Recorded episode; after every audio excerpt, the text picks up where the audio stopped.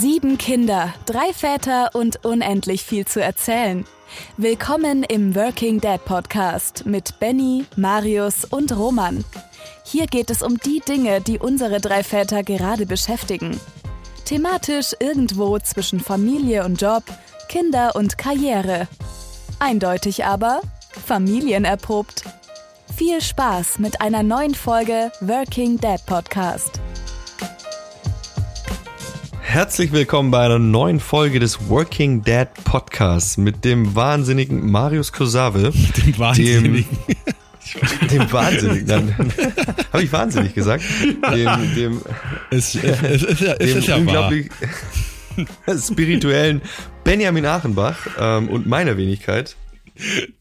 Roman, Den- Roman the Geider ist auch am Start. Roman Geider, genau. Ja, wunderbar. Das haben wir jetzt ein richtig schönes Intro. Ähm, so toll und koordiniert waren wir noch nie. Also, ähm, toll. Das macht mir fast schon Angst.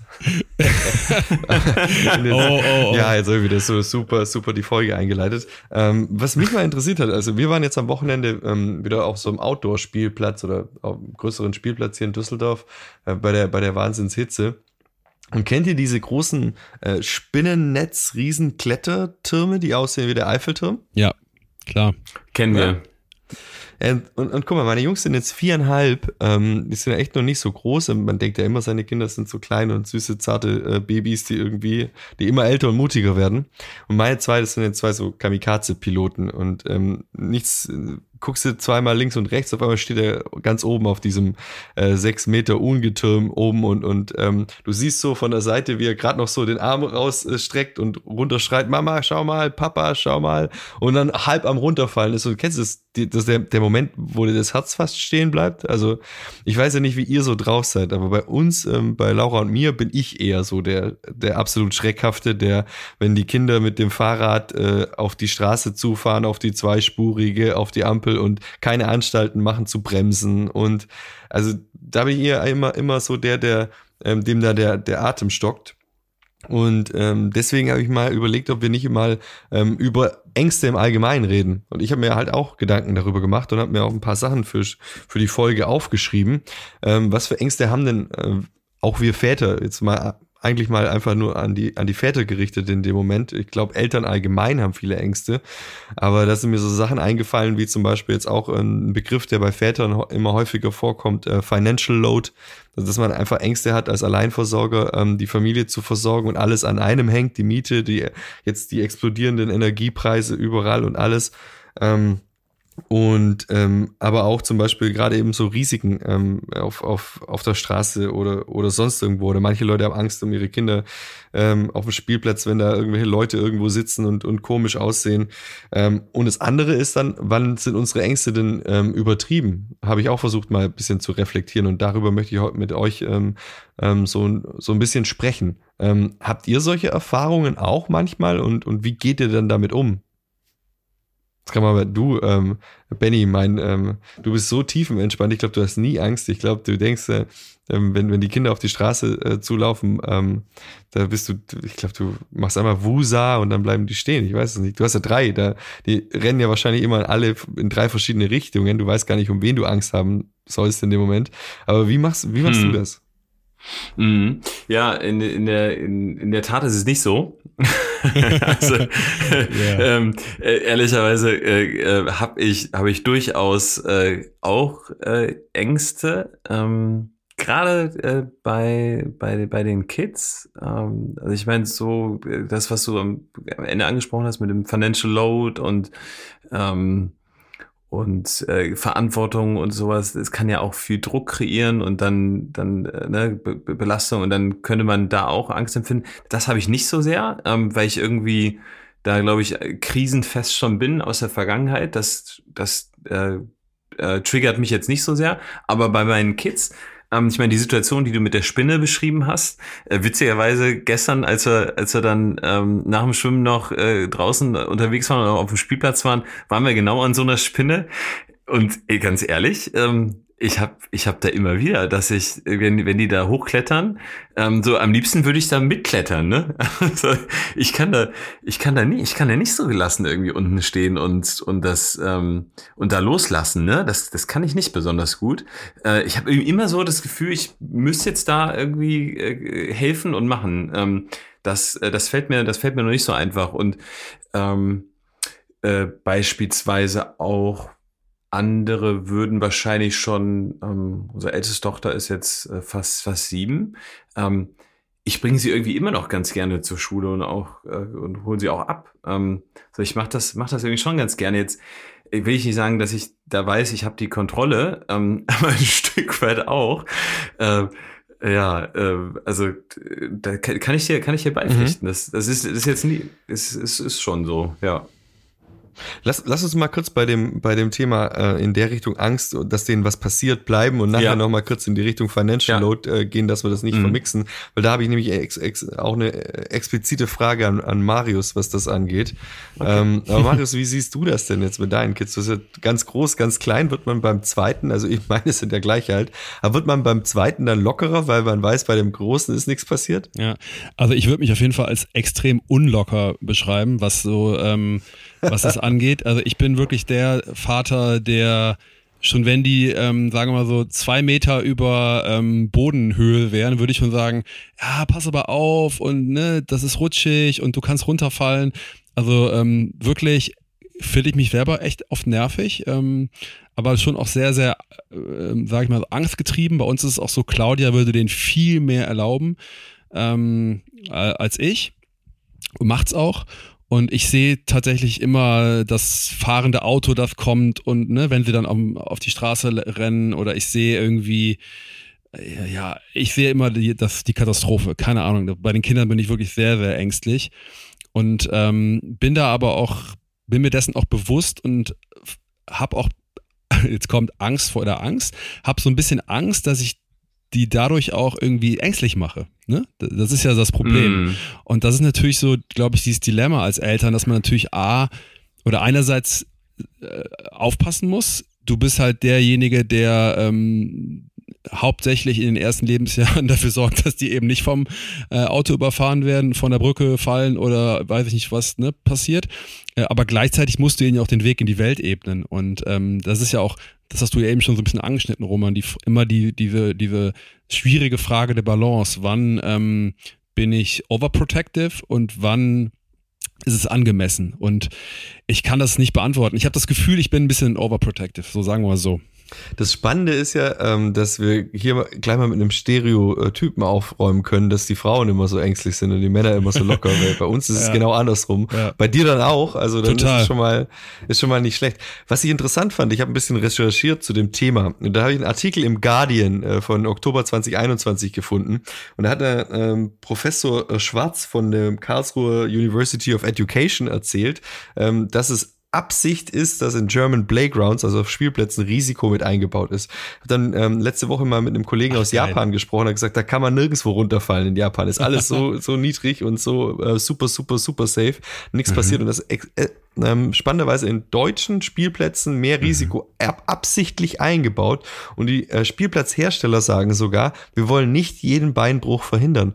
Und das ist interessant, oder? Wow. Und wenn man, wenn man, wenn man das äh, bedenkt. Und der Grund der, dafür ist, dass ähm, wenn man will, dass Kinder lernen, mit später mit Risiken umzugehen, müssen wir sie auch, äh, auch ähm, Risiko ähm, exponieren. Also wir müssen auch Risiko zulassen. Stirbt vielleicht das Kind nicht, fällt vielleicht runter. Im schlimmsten Fall bricht es sich auch was, aber es lernt mit dem Risiko zu kalkulieren. Und das hilft dann für später. Und da gab es dann auch eine Statistik drin in dem Artikel, ähm, dass die dann wirklich später weniger Unfälle haben, weil die ähm, in früherer ähm, Kindheit dann mehr mit, mit ähm, Risiken dann eben zu tun hat und gelernt haben, damit umzugehen. Und das andere Interessante ist, dass ähm, gerade diese Überfürsorge, was du eben auch gesagt hast, äh, Marius, ähm, habe ich mir auch mal angeguckt und ähm, dass halt Kinder dann eher Angststörungen entwickeln, wenn die Eltern dann eben schon ähm, sehr, sehr ängstlich sind. Also da hast du auch wieder, ja, danke. wieder recht. Wenn du zu sehr Angst hast, wenn du zu sehr Angst hast, hat dein Kind halt auch Angst. Ja. Ich erlebe das immer wieder. Ähm, kennt ihr das? Wir haben ja einen Hund ähm, und jetzt mhm. nichts gegen Nicht-Hundebesitzer, aber wenn die ähm, Eltern extrem Angst haben vor, vor Hunden mhm. zum Beispiel. Respekt haben sollte man immer, denke ich. Also da mhm. bin ich auch dafür, dass meine Kinder nicht jeden Hund anfassen. Aber wenn die Eltern extrem Angst haben vor Hunden, dann haben es die Kinder später auch. Ohne dass sie wissen, dass, ohne dass irgendwas passiert ist. Ja. Ähm, und das ist, glaube da zeigt sich für mich das am, am, am ähm, am, am krassesten. Und es ist halt dieses soziale Lernen, was wir gucken, was, was unsere Eltern machen. Ähm, und das, das fand ich echt, äh, echt richtig spannend. Ja, total. Aber die Frage ist ja wirklich, äh, wie kriege ich das im Alltag ausbalanciert, hm, wenn ich es nicht intuitiv machen kann. Ne? Also das ist ja, darüber, darum geht es ja jetzt gerade. Ne? Wenn wir das intuitiv könnten, äh, quasi immer in dieser, in diesem Sweet Spot zu sein, dann, ähm, dann gäbe es das Thema ja irgendwie nicht. Aber offenbar, ne, Roman hat so das Gefühl ja auch, und ich kenne das ja auch ganz gut, dass man eben ähm, manchmal drüber oder drunter irgendwie ist. Aber ich frage mich, wie gibt's denn sowas wie so einen objektiven, so einen Referenzpunkt? Also äh, wann ist, wann ist es zu viel Angst und wann ist es zu wenig? Das ist doch irgendwie, das, das kann es doch gar nicht geben, oder? Ich, ich glaube nicht, aber ich habe da immer das Gefühl, ich orientiere mich irgendwie auf dem Spielplatz bei so ein bisschen bei anderen Eltern. Also an einem schönen äh, Sommertag ist der Spielplatz voll. Und wenn ich dann das Gefühl habe, ich bin der Einzige, der mein Kind da von dem Gerüst runterholt, obwohl die Gleichaltrigen ja. alle drauf rumtouren, dann habe ich, glaube ich, dann vielleicht ein bisschen zu viel Risikoangst. Aber das mache ich ja dann nicht. Aber ich sehe es ja okay, die überleben das alle. Und mal ganz ehrlich, ich weiß nicht, wie es euch geht, aber wenn ich überlege, was ich als Kind gemacht habe, ähm, wo ich hochgeklettert bin.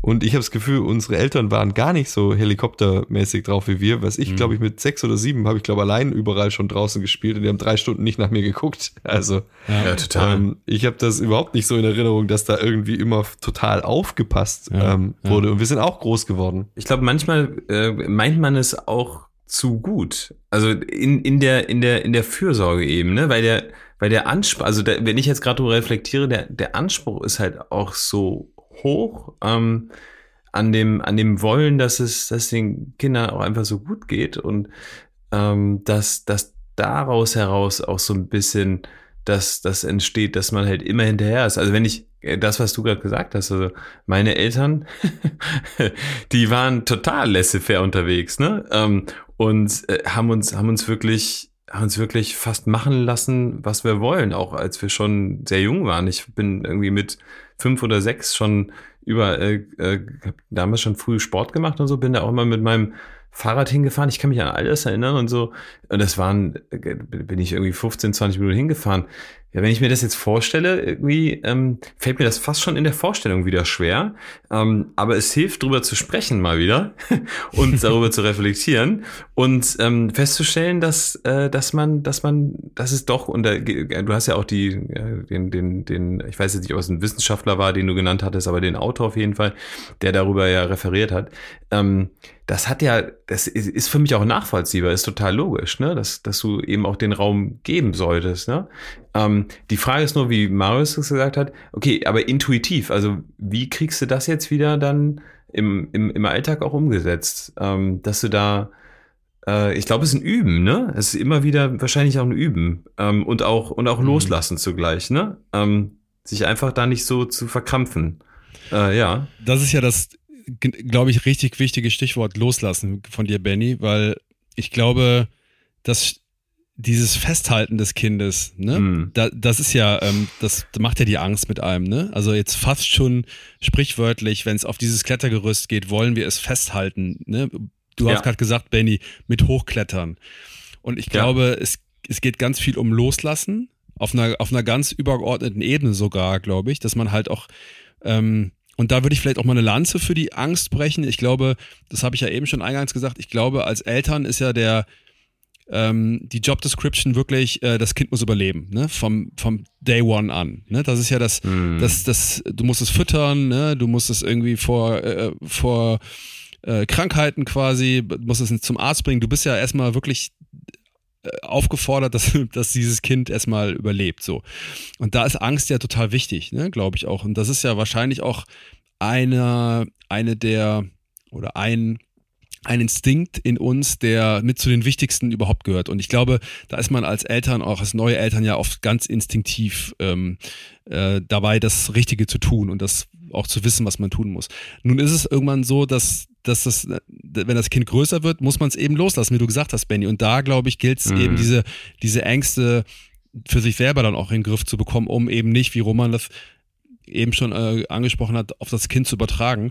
Ich finde, das ist bei uns so, ich habe gerade drüber nachgedacht, ähm, das kennen vielleicht auch ein paar Zuhörer oder Zuhörerinnen, dass ja auch jedes Kind eine eigene Geschichte mitbringt, ne? Wie gut es in die Welt gekommen ist, wie leicht es in die Welt gekommen ist, ähm, ähm, ob es mal Probleme gab oder auch nicht, ne? Und ich glaube, dass gerade äh, für die Eltern, wo es bei einem Kind ähm, vielleicht mal, sag ich mal, so ein bisschen diplomatisch Startschwierigkeiten gab oder auch mal Angst und Sorge, ne, dass es mit diesem Kind äh, weitergeht, dass es für die besonders schwer ist, diese Ängste äh, in, in den Griff zu kriegen und da auch dieses Los, Loslassen hinzubekommen.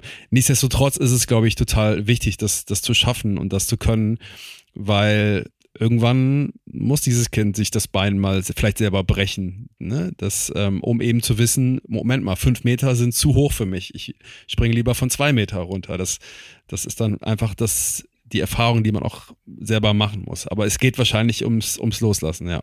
Ja, und, und gleichzeitig ähm, denkt man sich dann auch wieder, ähm, guckt uns, lasst uns euch mal tausend Kilometer weiter, weiter äh, östlich mhm. schauen. Ähm, wie die Menschen in der Ukraine ähm, Angst haben müssen um ihre Familien, da ist, da ist das Klettergerüst gar nichts. Wenn ich mir nur einfach, ich wäre gelähmt ähm, vor Angst jeden Tag, weil du, weil du kannst ja nicht beschützen. Also du kannst ja nicht ähm, irgendeine Granate oder sonst irgendwas ähm, aufhalten. Und das ist eine ganz, ganz andere Art von Angst, glaube ich, die du haben musst, um um, dein, um das Leben deiner Kinder, wo du gar nicht, gar nicht wirklich richtig steuern kannst, so eine permanente Angst. Und ich glaube, da ist es dann auch ähm, wahnsinnig, wahnsinnig schwer, dass, dass die Kinder groß werden ohne diese Angst. Und ich glaube, dass wenn du, wenn jetzt auch Menschen fragst, die äh, frühkindliche Erfahrungen in Kriegen hatten, und da glaube ich, gibt es in Deutschland genügend, die aus äh, Ländern kommen, ähm, die solche frühkindlichen Erfahrungen hatten, ähm, dass das wirklich äh, krass ist und schwer ist, das wieder später wieder hinzukriegen, glaube ich, oder, oder in den Griff zu kriegen, was so traumatische Erlebnisse ähm, ähm, betrifft. Und deswegen bei dem Thema Angst wollte ich das jetzt nicht aussparen, gerade in der Zeit, wo wir jetzt sind, ähm, dass solche Ängste natürlich existenzieller äh, Natur noch viel, viel krasser sind als das, was wir jetzt haben. Ja, aber Roman, ich, du hast recht, aber ich glaube auch, dass man ohne im, im Krieg sein zu müssen auch ähm, sehr, sehr große Ängste um sein äh, Kind haben kann. Ne? Also ja. äh, da gibt es ja wirklich das, also da weiß ich aus eigener Erfahrung und auch aus dem auf dem Freundes- und Bekanntenkreis, dass es eben ähm, auch ganz früh auch ganz schlimme Situationen geben kann, ne? wo man halt wirklich Angst hat. Aber Krieg ist dann natürlich nochmal was, was sehr, sehr Traumatisches. Aber lass uns doch mal versuchen, die Brücke zurückzufinden zu uns als Vätern. Und du hast ja eben äh, schon so ein paar äh, Angsttypen, wenn das man so möchte, genannt, die es ja auch noch hm. gibt, ne? die auch noch auf einem liegen. Nicht nur das dass das Kind vom Gerüst fällt, sondern da gibt es ja noch andere, andere Sachen. Na genau, da kannst du dich jetzt ja nicht selber fragen, aber für mich ist es so zum Beispiel, im, ich in, im, im Corporate quasi in der Firma äh, eingebettet, da weißt du, dass, äh, keine Ahnung, da muss viel passieren, dass so ein ähm, Fortune 500 Konzern irgendwie ähm, mein, meine, äh, meine Gehalt nicht mehr zahlen kann. Oder dass Bennys ähm, eigentlich schon kein Startup mehr, sondern Grown-Up jetzt von einem Konzern gekauft, ähm, dass, dass die das nicht mehr können. Aber wenn wir über das Thema Financial Load äh, mhm. reden, also Familie versorgen können als Alleinversorger zum Beispiel, ähm, und da bitte, äh, liebe Hörer, innen ähm, ganz wichtig. Ähm, es geht nicht darum, irgendwie da, da jetzt äh, ähm, zu sagen, Mental Load, Financial Load, da gibt's keinen besser, schlechter. Wir wollen jetzt gerade über das Thema reden, weil es halt eher Väter betrifft, ähm, auch wenn es natürlich im Gegensatz zu den Müttern wahrscheinlich nochmal ganz andere Sachen gibt. Aber gerade im Bereich Financial Load als Selbstständiger weißt du ja nicht, wo das Geld morgen wieder herkommt. Das, du, wir haben auch schon mal über die Zeit in der Corona-Krise gesprochen. Ähm, was macht das mit einem, wenn man weiß, okay, ich muss ja auch irgendwie jetzt für alle sorgen und es hängt nicht nur an mir. Ähm, allein, jeder weiß es wahrscheinlich als Single, ähm, ohne Kinder hat man irgendwie so gar, gar nicht das Gefühl gehabt, dass, okay, dann habe ich halt mal fünf Euro weniger in der Tasche. Ähm, esse ich halt mal Nudeln mit Ketchup. Hat jeder schon gemacht. Aber jetzt als, aber, aber jetzt als Unternehmer, wenn es gut läuft, ist natürlich klasse, aber du hast ja, glaube ich, eine latente ähm, ja. Financial Load Situation, oder? Ja, also ich, mir geht ein bisschen wie Benny. Ich habe einfach da schon so viel erlebt. Ich habe da, glaube ich, einfach ein ist das ein dickes Fell, Benny, oder einfach das Wissen, dass man da wieder rauskommt? Ich weiß es nicht. Also das schockt mich tatsächlich nicht mehr. Oder das ist natürlich da, der Gedanke, aber der, der treibt mich nicht. Ähm, also gar nicht. Ich hätte auch, glaube ich, viel mehr Angst, abhängig von einem Corporate zu sein und den Entscheidungen des Management Boards oder des, des, des, des Börsenkurses oder so. Das wäre für mich viel ängstigender, glaube ich. Ähm, aber ähm, dass, dass ich da keine große Angst habe, ähm, liegt auch daran, dass ich eben nicht quasi Alleinverdiener bin, sondern dass Claudia, ähm, ne, also meine Frau, ähm, äh, genauso zum Familieneinkommen beiträgt.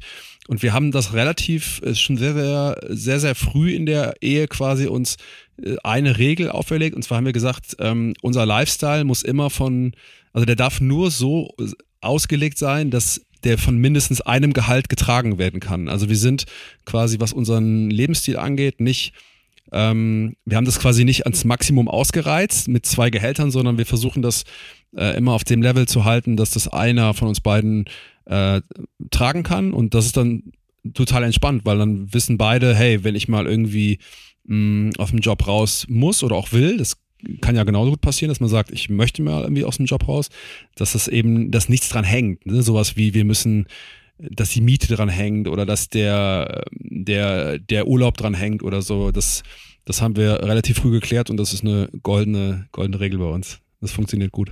Aber das ist ein mega Hack. Also, das ist ein ganz, ganz toller, wichtiger Tipp. Also, wenn du halt auf einem ähm, ziemlich hohen Level lebst oder vielleicht irgendwelche Finanzierungen auch so knapp abgeschlossen hast, äh, dass du den Druck dann tragen musst, ähm, dann, dann wiegt das natürlich, natürlich auch viel, viel schwerer. Ja. Ähm, wie ist bei dir, ähm, Benny? Hm, also, ich kenne ja die Zeit als, als Selbstständiger, äh, kenne ich auch noch. Ähm, war ja 27, äh, da habe ich damals äh, die Restaurants als, als Geschäftsführer und auch Ge Hauptgesellschafter äh, geführt.